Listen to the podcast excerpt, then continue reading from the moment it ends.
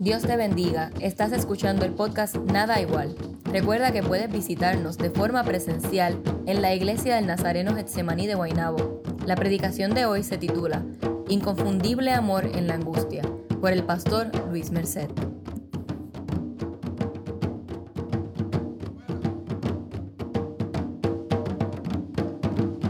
Gloria al Señor. Que el Señor les bendiga, amados.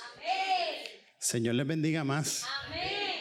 Yo me siento sumamente complacido de estar en la casa del Señor en esta mañana con ustedes, eh, viendo caras algunas que no conozco y espero conocer y otras que conozco ya por dos décadas. Eh, mi esposa y yo tuvimos el privilegio de, como bien decía eh, nuestra hermana Malencita, yo fui uno de los estudiantes de Denis cuando estaba en el seminario bautista de Luther Rice y ahí fue donde le conocí, fue mi profesor de predicación, el primero que tuve. Y fue un privilegio venir a acompañarle por dos años en la iglesia Nazareno Gesamaní cuando estaba en, en, la avenida Esmeralda. Y ahí fue donde comenzamos. Y mi esposa me decía qué cosa. Eh, antes veíamos a Malencita correr a Malen Alejandra y ahora es Malen Alejandra la que corre a los nenes. Como los tiempos cambian. Pero ciertamente es un gozo, es maravilloso estar en Getsemaní porque Getsemaní para nosotros es y siempre será un oasis espiritual y emocional. Amén. Así que yo les voy a invitar a ustedes que se pongan de pie y busquemos en las Sagradas Escrituras el Salmo capítulo 3. Salmos capítulo 3. Y cuando usted lo tenga, usted puede decir amén. Salmos capítulo 3 y vamos a, ver, a leer los versículos 3 y 4. Cuando lo tengan, dice amén. Gloria a Dios. Rebelde y contumaz. Oramos en el nombre de, perdón, eh, leemos en el nombre del Trino Dios. Mas tú, Jehová, eres escudo alrededor de mí mi gloria y el que levanta mi cabeza. Con mi voz clamé a Jehová y él me respondió desde su santo monte. Te bendecimos Señor y te agradecemos el privilegio. Gracias Señor. Gracias Señor. Porque esto es puro amor Señor. Dándome una oportunidad de estar en este lugar predicando donde grandes hombres y mujeres tuyos han predicado. Gracias Jesús. Pueden tomar asiento. Y cuenta una historia que como parte del proceso, Dios te bendiga, varón, gracias. Como parte del proceso de hacerse hombre en una tribu nativa, el niño tenía que ir a un bosque y permanecer toda la noche solo con los ojos vendados. Así que su papá, orgulloso de que ese momento había llegado, acompañó a su hijo al borde del bosque, lo sentó en un tronco caído, le vendó los ojos y se fue.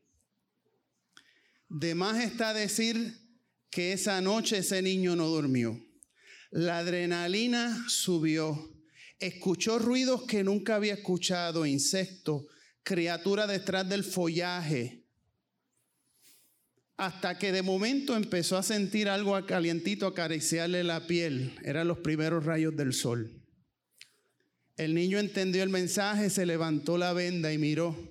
Había amanecido, había pasado la prueba. Dijo, ya no soy niño, soy hombre. Pero la sorpresa más grande no fue esa. La sorpresa más grande fue descubrir que toda aquella noche su papá estaba sentado en la otra parte del tronco en silencio, esperando que amaneciera y protegiendo y cuidado a ese niño de cualquier cosa que le pudiese pasar. Ahora permítame conectar esta historia a este pasaje bíblico, porque qué imagen tan personal tan poderosa nos presenta el salmista en estos versículos que acabamos de leer, porque de la misma manera que ese padre protegía en medio de la oscuridad y de la incertidumbre y en el momento de mayor vulnerabilidad de aquel niño. Así hace Dios con sus hijos. Porque lo que yo quiero decir con esto es que de la misma forma que aquel niño descubrió cómo en medio de su momento más crítico y de mayor angustia, su padre cuidaba de él, así mismo, y esta es mi proposición, en el Salmo 3 encontramos que el cuidado de Dios en medio de nuestras angustias es evidencia inconfundible de su amor por sus hijos y sus hijas. ¿Tú te atreves a decir amén? Y usted me dirá, Pastor Luis, pero yo no sé, usted como que se le va a hacer difícil demostrar eso en esta mañana. Como que yo miro para atrás y no veo ningún indicio de que ese cuidado siempre ha estado. Yo le invito a que si usted tiene esas preguntas y esas inquietudes en su corazón, vayamos a la palabra de Dios en esta mañana y sigamos estos versículos que hablan de una experiencia que el rey David tuvo y nosotros podamos descubrir a ver si al igual que David, nosotros también tenemos esas evidencias en nuestra vida del cuidado amoroso del Padre Celestial. Amén. Y la primera evidencia la acabamos de leer en el versículo 3 Hemos visto la mano protectora de Dios a través de los años. Porque ante el incremento de las angustias, ante el incremento de los enemigos, Dios siempre te va a brindar completa protección. Lo ha hecho en el pasado y lo va a hacer en el presente, en el futuro. Mas tú eres escudo alrededor de mí. De mí. Mi gloria y el que levanta mi cabeza. Déjeme decirle que el Salmo 3 es el primer salmo en la Biblia que tiene título. Los, otros dos salmos anteriores, usted no va a encontrar un título. Y el título que aparece, lo puede leer ahí mismo, dice Salmo de David cuando huía delante de su hijo Absalón. Porque el contexto histórico para este salmo matutino, un salmo para cantarlo temprano en la mañana como hacemos hoy, lo vemos en 2 de Samuel los capítulos del 15 al 18. Y es donde Absalón traiciona a su padre, se subleva y se levanta en contra del rey.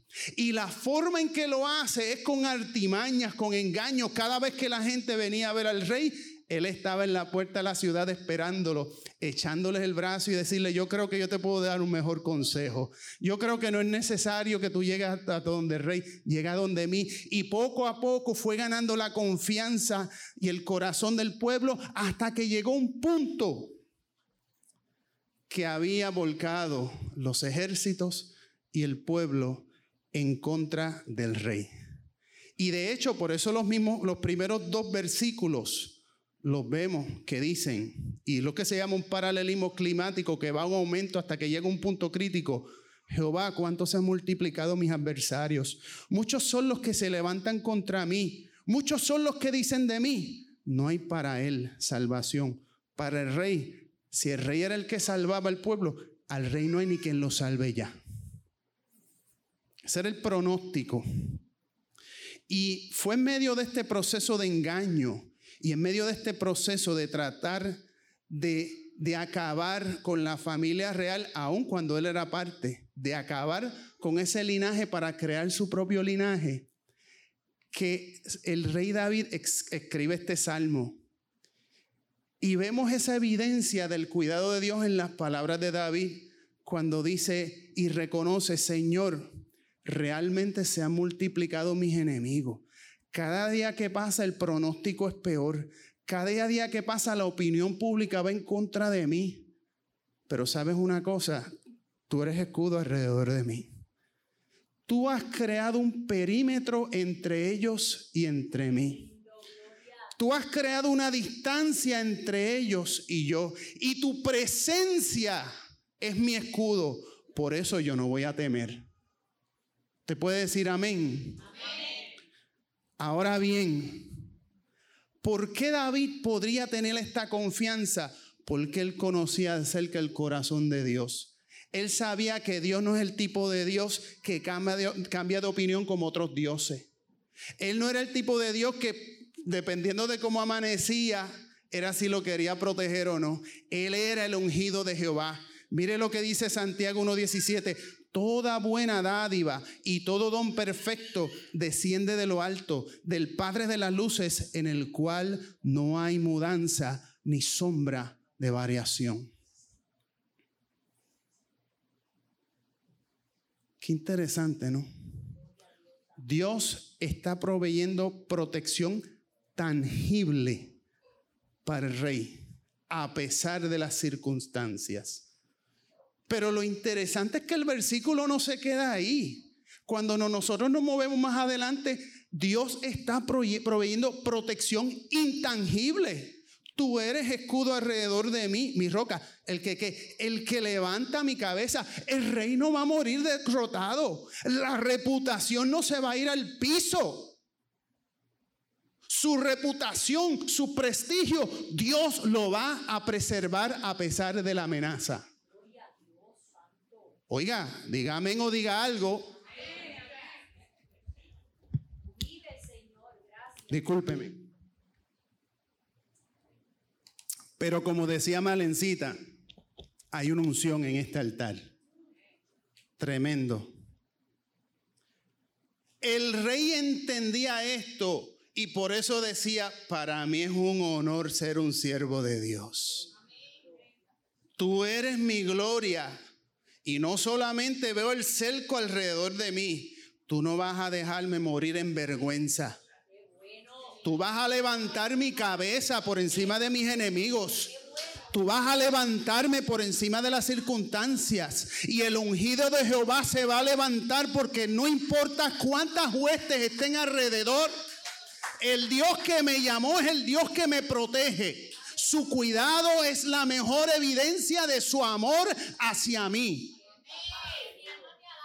Y lo mejor de todo es que podía confirmarlo. ¿Por qué? Versículo 4.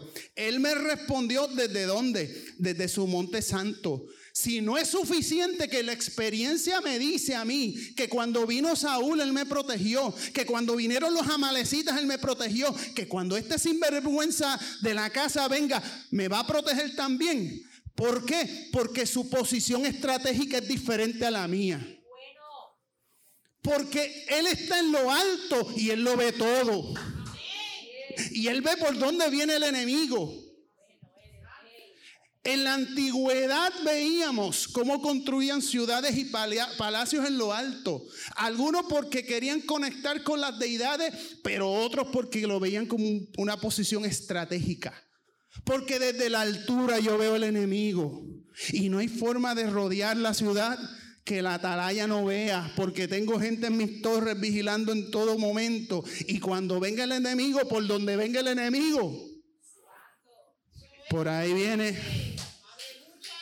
Yo clamé a lo alto y el vigía celestial me dijo, por ahí viene el enemigo. Te estoy protegiendo, estoy cuidándote. ¿Por qué? Porque tú eres mi ungido.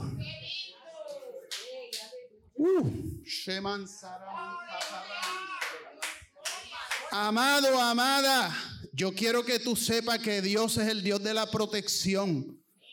Que Dios es el Dios que se mete en lo tangible y en lo intangible. Que Dios es el Dios que se mete con los gigantes y con los que no son gigantes. Que Dios es el Dios que te llamó por nombre. Y por cuanto te llamó por nombre, a ti, a tu casa, Él te conoce y ha prometido protegerte y ha prometido vigilar sobre ti. Porque si el Señor no vela, si Jehová no edifica la casa, en vano trabajan los que la edifican. Y si Jehová no guarda la ciudad, en vano vela la guardia. Él está vigilando, Él está chequeando, Él está mirando. Y el rey David nos informa que cuando Dios mira y observa, las cosas empiezan a suceder. Él se siente tranquilo y dice, no, Él no va a llegar aquí. Él es el que me permitió llegar aquí a ser líder.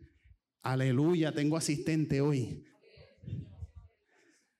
Él es el que protege, Él es el que guarda, Él es el que vigila.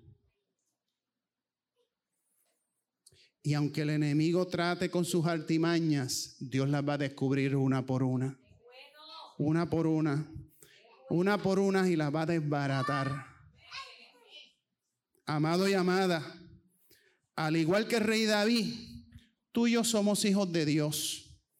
Y debemos ser capaces de mirar para atrás, atrás y ver la huella del cuidado de Dios a lo largo de nuestra trayectoria.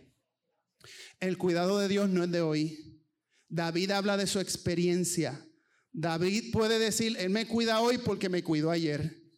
Y Él me cuidó ayer, me cuida hoy me cuidará hacia el futuro porque Él no cambia. Y Él y yo tenemos un pacto. Y yo le amo y Él me ama y Él cuida de mí. Así que amado y amada, aun cuando la amenaza sea tangible, aun cuando la amenaza sea intangible, porque hay muchos intangibles en nuestra vida. Si eres contador, alaba. Porque el enemigo hay veces que lo puedo tocar, pero hay veces que está acá o está acá. Hay veces que no lo puedo tocar, pero sabes que el Señor me ha prometido librarme de esos intangibles también. El Señor me ha prometido que aunque la depresión trate conmigo y decirme estás derrotado, me va a levantar la cabeza. Qué bueno es el Señor. Y yo recuerdo hace unos años atrás, Elizabeth y yo tuvimos una oportunidad muy especial, eh, creo que fue en el 2015, que viajamos a, un viaje educativo de las huellas, los pasos del apóstol Pablo.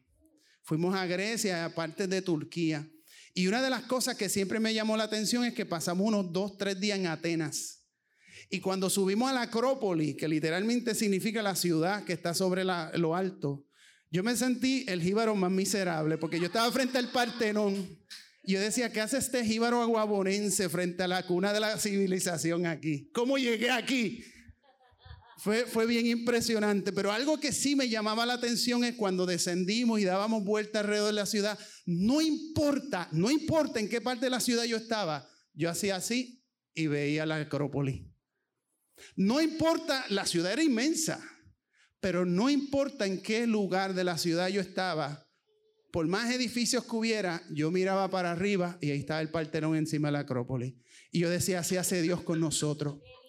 No importa donde yo esté, Él está vigilando.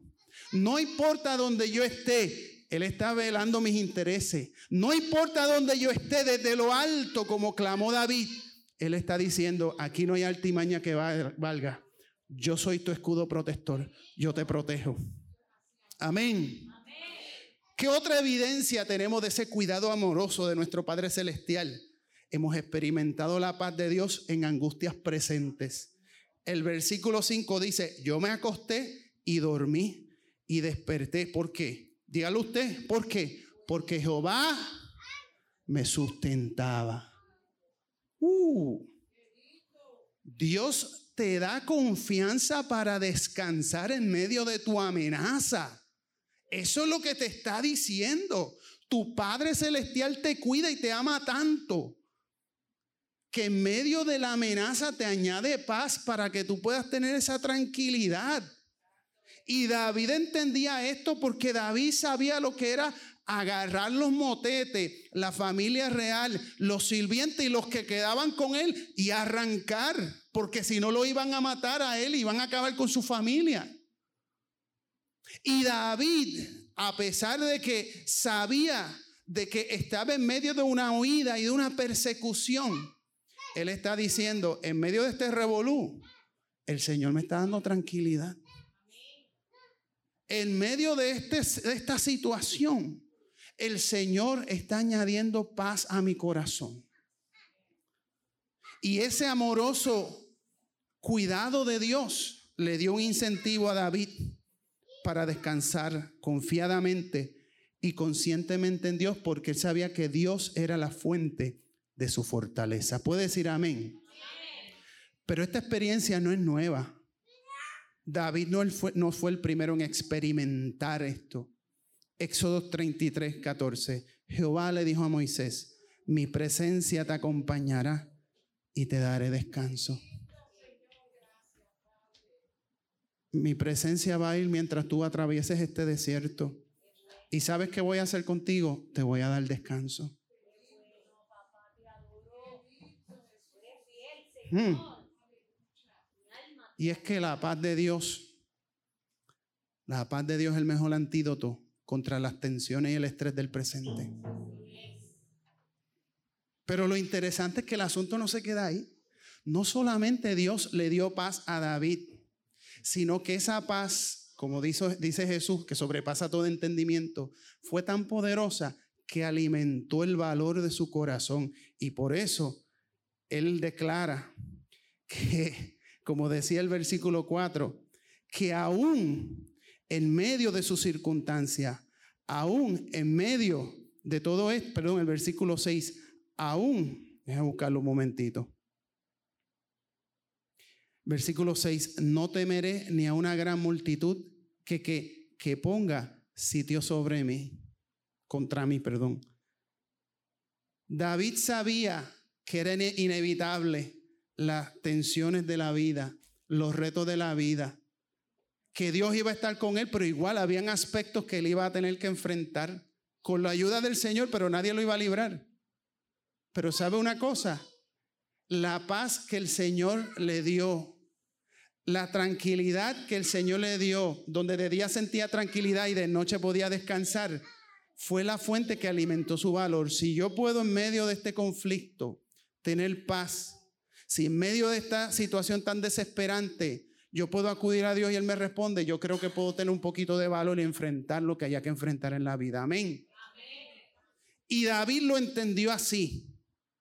Y así mismo fue que David lo reconoció, que si él tenía un ápice de valor en su vida, era precisamente porque él sabía que Dios estaba con él, que había estado con él, que su santa presencia había sido solidaria y no lo había abandonado. Y que en los peores momentos, cuando se sintió sitiado, cuando se sintió como aquel niño en medio del bosque oscuro con las vendas, su padre estaba con él. El apóstol Pablo hace la siguiente salvedad, según de Timoteo 1:7 porque no nos ha dado Dios espíritu de cobardía, sino de poder, de amor y de dominio propio. Amados y amadas, en la vida del creyente llegan instantes donde nos sentimos sitiados por el enemigo, donde nos sentimos que nos arrinconan la paciencia y nos preguntamos si esta va a ser la última gota, donde nos sentimos que nos arrinconan las finanzas y nos preguntamos si habrá suficiente para el próximo mes. Donde nos sentimos que nos arrinconan la salud y nos preguntamos si el tratamiento va a funcionar. Pero usted sabe una cosa, que el Señor es la fuente de inspiración que te da paz y te da valor para enfrentar lo que tengas que enfrentar. En medio de ese conflicto, tú puedes encontrarte como Dios, como el centro de tu paz como el centro y la fuente de tu valor. Y van a haber momentos donde nos van a sacudir, porque los, momentos no llegan a todos. Pero mire lo que dice el apóstol Pablo sobre esos momentos. Perseguidos, pero no desamparados. Derribados, pero no destruidos. Oiga, yo leía esta porción bíblica y me, viene, me venía a la mente una imagen que vi en un momento dado de una palma en medio de un temporal. Y yo decía, esa palma tiene que tener como 35, 45 pies de alto, era alta. Y yo decía, esa palma no pueden hacerle pies para arrancar y caminar para otro sitio. Está sembrada donde está sembrada y ahí es donde tiene que permanecer. Y cuando el viento le daba la palma, la corona tocaba el suelo. Pero cuando las ráfagas se fueron, volvió y se reincorporó. Así hace el Señor contigo, así hace el Señor conmigo. Las ráfagas vienen y somos derribados momentáneamente. Pero nos levantamos porque el que nos da esa flexibilidad espiritual y emocional es Dios. Lo mismo que hizo con David lo hace con nosotros. Nos da paz y nos da valor. Amén. Y seguimos mirando que otra evidencia encontramos de ese cuidado amoroso del Padre. Pues seguiremos experimentando su cuidado en medio de nuestras pugnas y nuestras luchas. Versículo 7. Levántate Jehová, sálvame Dios mío. Tú heriste en la mejilla a todos mis enemigos. los dientes de los perversos, rompiste, quebraste. Uh. Este es como el último clamor de David. David está diciendo, Señor, he aguantado presión, la cosa se, se pone difícil, la persecución se arrecia y hace eco de las palabras de Moisés aquí, y lo vemos en números 10, 34 y 35, que son unas palabras que utilizaba Moisés cada vez que, la, el arca se movía y se iban, se iban a mover en otra dirección, y cuando salieron de Sinaí hacia el desierto de Parán, la nube de Jehová se levantaba el arca iba delante de ellos y Moisés declaraba esto, levántate Jehová, que sean dispersados tus enemigos y huyan de tu presencia los que te aborrecen. Esa era la fórmula. Y ahí empezaba el pueblo a marchar detrás del, arca con la nube protegiendo. Y David ve en esta imagen algo parecido. Él dice, Señor, levántate levántate, actúa, necesito que actúes ya. Y David dice esto porque, y lo vemos en segunda de Samuel capítulo 18, ya había ocurrido una situación bien difícil, había habido una matanza, muchos habían muerto, inocentes habían muerto, y David estaba cansado de lo que sus ojos veían por ser político. Decía, esto no puede ser, aquí hay gente que está muriendo que no debe ser. Dios, haz algo ejecuta. Hay vidas preciosas que están muriendo. El evangelista Lucas toma este tema y lo plasma en forma de pregunta en los labios de Jesús, mientras culminaba la, la narración de una viuda y un juez injusto. ¿Y acaso Dios no hará justicia a sus escogidos que claman a Él día y noche? ¿Se tardará en responderles? Esa es la pregunta que hace Jesús. ¿Realmente Dios se va a tardar en responder si sus hijos y sus hijas están clamando? Porque llega un momento en nuestra vida donde sentimos que Dios como que se tarda, ¿no? yo no estoy diciendo que se está tardando, yo estoy diciendo que nos sentimos de esa forma. Como que decimos, como que Señor, ¿dónde quedó tu cuidado? Como que yo, yo pensaba, ¿verdad? Que tú ibas a intervenir más pronto, pero yo no sé qué está pasando aquí, pero cuidado, ¿sabes? Porque Dios nos sigue amando. Y Dios amaba a Lázaro cuatro días antes de que se supiera que se iba a morir. Igual lo dejó morir. ¿Y sabe por qué? Porque esa experiencia tenía que llegar a un punto de maduración. Ese evento tenía que llegar a donde tenía que llegar. ¿Por qué? Porque Dios tenía que glorificarse no solamente para Lázaro, sino para toda la gente de la región. ¿Usted está entendiendo lo que yo estoy diciendo? Hay veces que Dios necesita una... Nosotros necesitamos una intervención de Dios y Dios está diciendo, sé que estás como David gritando, levántate como si yo estuviera dormido, despierta Dios. Y yo te estoy diciendo, aguántate que lo que viene es bueno. Espera que viene de camino, pero todavía no ha llegado a su punto de maduración. Todavía tienes que esperar un poquito porque tú vas a ver lo que yo voy a hacer. Voy a desbaratar a tus enemigos, pero tienes que esperar un poco. Gloria, gloria al Señor. La Biblia nos dice que cuando David supo esperar un poco, su enemigo terminó colgado de un árbol. Él no tuvo que mover un dedo. Los soldados no tuvieron que mover un dedo. Se enredó su cabellera entre unas ramas. Y el resto es historia. Y es que Dios no solamente nos escucha, Dios no solamente nos, muestra su amor a través de su cuidado, Dios se mete en nuestras luchas, en nuestras peleas, en nuestras pugnas, en nuestras persecuciones y actúa en medio de esos procesos. Y nos recuerda que aunque hay veces que sintamos desesperando, que nos estamos desesperando como David, Él está presente. Él está actuando, pero Él lo está haciendo en su kairos, en su tiempo oportuno. Y no solamente eso, que el resultado final va a ser que Él va a anular el poder del enemigo. Así que Dios no es un Dios que solamente hace justicia en el sentido técnico. Dios es un Dios que se encarga de asegurarse que el enemigo no se vuelva a levantar. de quitarle el poder, el aguijón a la bestia, las garras a la bestia. La ley del talión, lo vemos en el libro Levítico, establecía que si venía alguien grande y abusador y alto y le tumbaba el diente a alguien más chiquito, con menos fuerza, pues los otros tenían que agajarlo y decirle ahora tumbarle el diente al otro. Es lo justo, decía. Es lo justo. Y a mí me da la impresión de que David está diciendo, los chiquitos somos nosotros, Dios. El abusador viene de camino. Túmbale tú los dientes. Desbarátalo. Quítale, prívalo de su capacidad o su capacidad para infligir más daño del que ha causado. Limita su poder. Y amado y amada, esto es el cuidado de Dios que nosotros descubrimos en medio de nuestros procesos. Hay instancias de desesperación en nuestra vida. Hay instancias donde queremos, queremos como que empujar a Dios. Queremos como, como si Dios estuviera dormido, como, lo, como decía Elías con los de Baal. A lo mejor Baal está dormido, sí, pero Dios no estaba dormido y lo demostró bien rápido. Pero Dios se mete en medio de nuestras pugnas, en medio de nuestras batallas, en, medio de nuestros procesos. Y Él interviene en su momento oportuno. Y cuando Él interviene, se encarga de anular el poder del enemigo.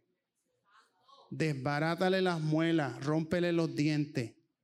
Eso es como enfrentarse a una serpiente que le han extraído el veneno a un tigre sin garras y sin colmillos el poder ha sido anulado. Y cuando pierde ese poder, pierde su ferocidad.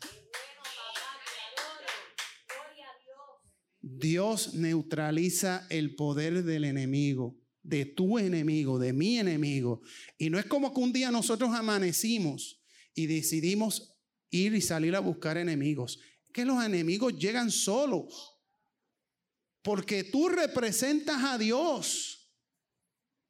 Tu luz, la luz de Cristo brilla en ti. Y no todo el mundo le gusta ver la luz de Cristo reflejándose en ti. Y cuando eso sucede, la gente como que se incomoda. ¿Por qué Luis tiene que ser el más íntegro cuando los demás estamos haciendo otras cositas? ¿Por qué Malencita tiene que ser la que siempre, la que siempre tiene que hacer las cosas a su forma? No, porque es que la palabra me dice que los tengo que hacer de esa forma, no hay de otra forma. Y hay gente que le molesta eso. Y hay gente que está en posiciones de poder que busca la forma de hacerte la vida de cuadrito. Y sin tú buscarlo se convierten en tus enemigos. ¿Y sabes qué? Desde lo alto Dios está mirando las artimañas. Y Dios está viendo por dónde viene el enemigo. Y Dios anula el poder del enemigo para que no pueda volver a hacer daño. Amado y amada, termino. El rey David descubrió este amor de Dios, este amor que se revelaba a través de su cuidado y que lo acabamos de evidenciar en diferentes etapas de su vida y que lo podemos evidenciar en nuestras propias vidas porque estoy seguro que si sacáramos tres o cuatro horas, hiciéramos una rueda y empezáramos a hablar cada uno de nosotros, hablaríamos de algo como lo que David acaba de vivir o vivió hace tres mil años atrás. Y lo interesante es que según el versículo 8, y lo podemos leer, sobre tu pueblo sea tu bendición.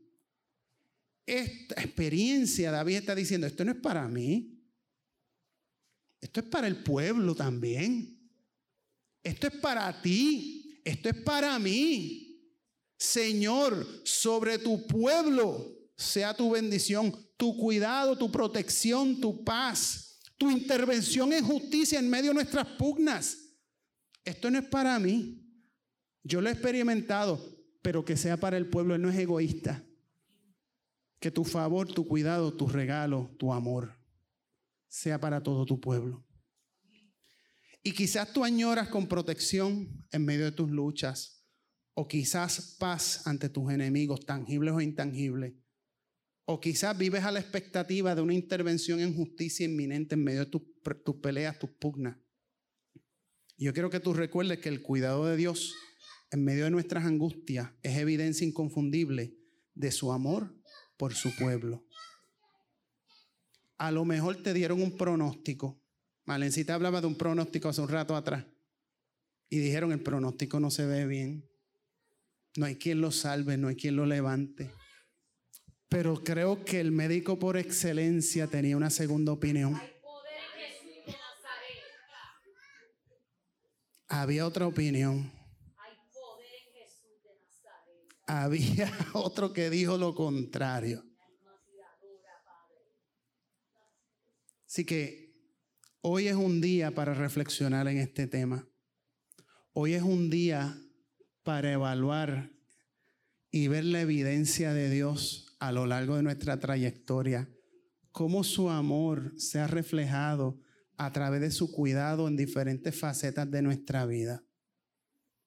Y quizás tú todavía tienes dudas, o quizás no tienes ninguna duda, pero te sientes como David, como que te están haciendo ese deseo de decirle a Dios, despierta ya, te necesito ahora.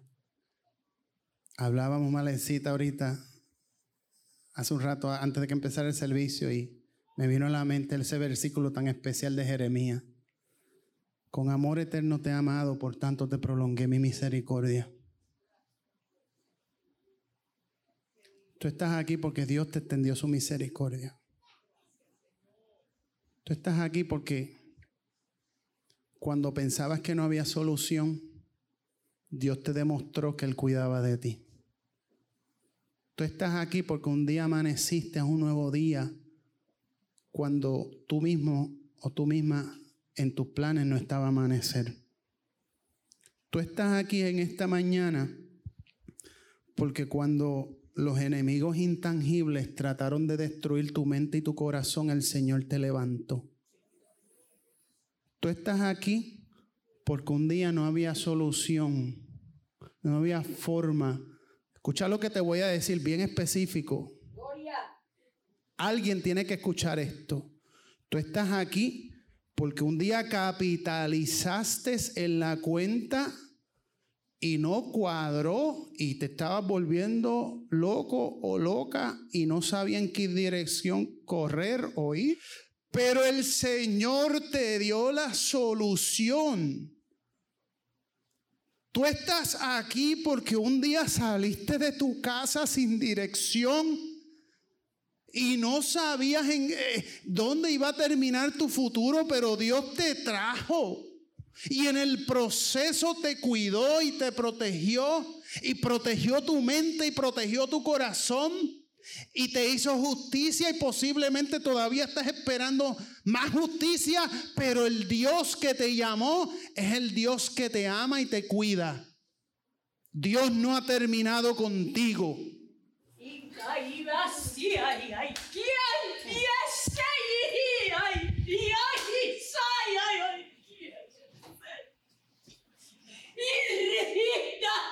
Hey!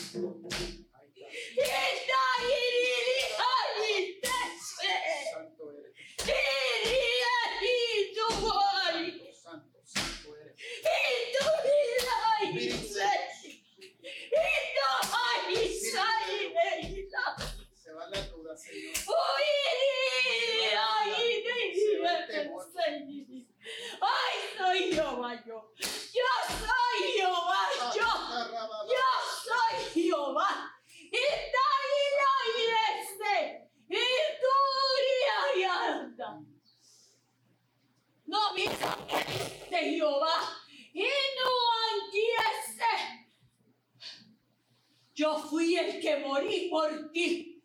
Y no quiere. Hoy eres. Oh, aleluya. Yo fui el que morí por ti. Yo soy el que te sustento. Sal a hacer el trabajo que te mandé. Ve por el mundo y predica mi evangelio. Que son muchos los que se pierden. Levanta tu cabeza ya levántala ya. Mírame a mí. Iglesia despierta, dice Jehová, porque pronto vengo Y no juego, dice Jehová. No juego.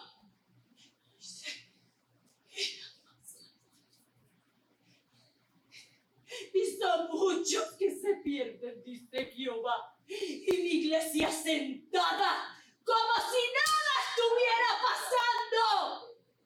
Seis se van al infierno. Porque no contestas, porque no te sonríes, porque vives en tu mundo y no ves la injusticia y no la declaras. ¿A qué te llamé, iglesia? ¿A qué te llamé? Dice Jehová. Contéstame. Contéstame, iglesia. ¿A qué te llamó Jehová? Deja de mirar tu mundo y mira lo que te rodea, dice Jehová. Dios no ha terminado contigo. Solamente tienes primicia de lo que Dios va a hacer en tu vida. Gloria, gloria en nombre del Señor Jesús. Bendito sea tu nombre, Maestro.